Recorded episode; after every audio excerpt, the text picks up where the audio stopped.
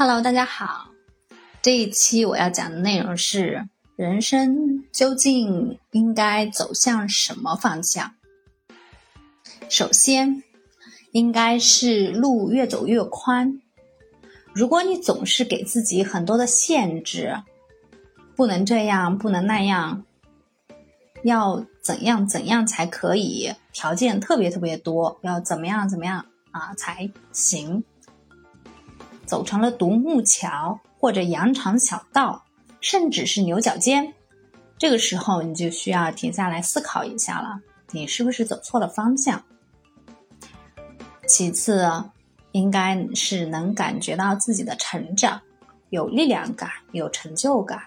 如果状态越来越不佳，有心无力，甚至无心无力，这个时候呢，你也需要停下来想一想。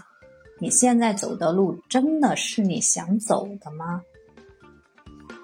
在此，个人的状态会越来越好，身体好，心情好，吃饭香，朋友相处的快乐，整个状态都在提升。那么说明你现在在一条阳光大道上。如果你心情抑郁，病体缠身，你可能就需要停下来想一想，休息一下。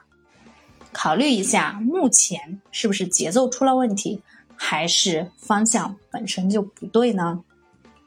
每隔一段时间停下来检查一下自己的状态，状态不对的时候就调整或者休息、思考，重新上路。不要状态不好继续坚持，那只会让你的痛苦加深。祝你！走向自己的阳光大道。